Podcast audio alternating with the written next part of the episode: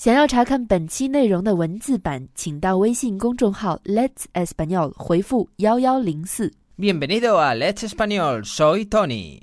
Hoy os vamos a leer un artículo de periódico donde nos cuenta cómo podemos escribir más rápido. El artículo se titula El truco infalible para ser el más rápido escribiendo desde el móvil.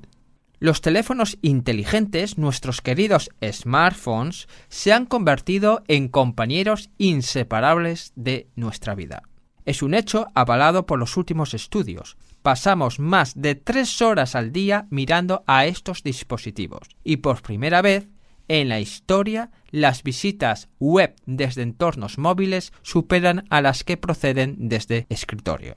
Entre las aplicaciones más usadas, que consumen gran parte de este tiempo, se encuentran las de mensajería instantánea.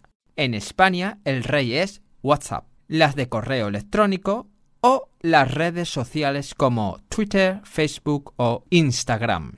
Todas ellas tienen un denominador común, y es el uso activo que requieren por nuestra parte para compartir contenido. Fundamentalmente, texto. Dicho de otro modo, pasamos mucho tiempo al día escribiendo a través de nuestros móviles y si esto lo extrapolamos al total del año, las cifras son mareantes.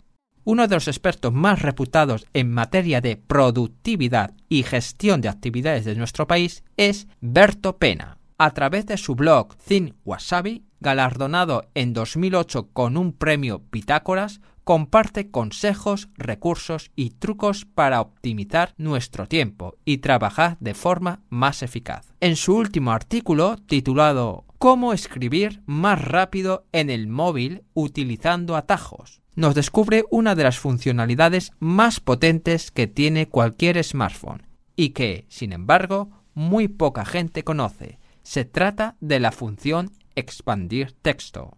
Mediante ella podremos asignar abreviaturas a frases o expresiones que solemos usar de forma frecuente, con el consecuente ahorro de tiempo. En el caso de dispositivos iOS, activar esta función es tan sencilla como entrar en Ajustes, General, Teclado, Sustitución de texto y comenzar a añadir las abreviaturas que deseamos. En Android, instalando un teclado especial como el de Google, u otros, también se pueden añadir estas abreviaturas al diccionario personal.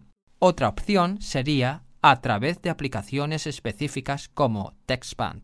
Para terminar, y para que podamos entender las ventajas que nos puede reportar un método como el propuesto, el autor nos propone algunos interesantes ejemplos. Para ver estos ejemplos, os animamos a que visitéis nuestra cuenta oficial, Let's Español. Recientemente hemos empezado clase oral de B1 y B2 con una nueva profesora llamada Cristina. Si estáis interesados, no dudéis en acudir a nuestra cuenta oficial de Let's Español. Hasta la próxima y sed buenos.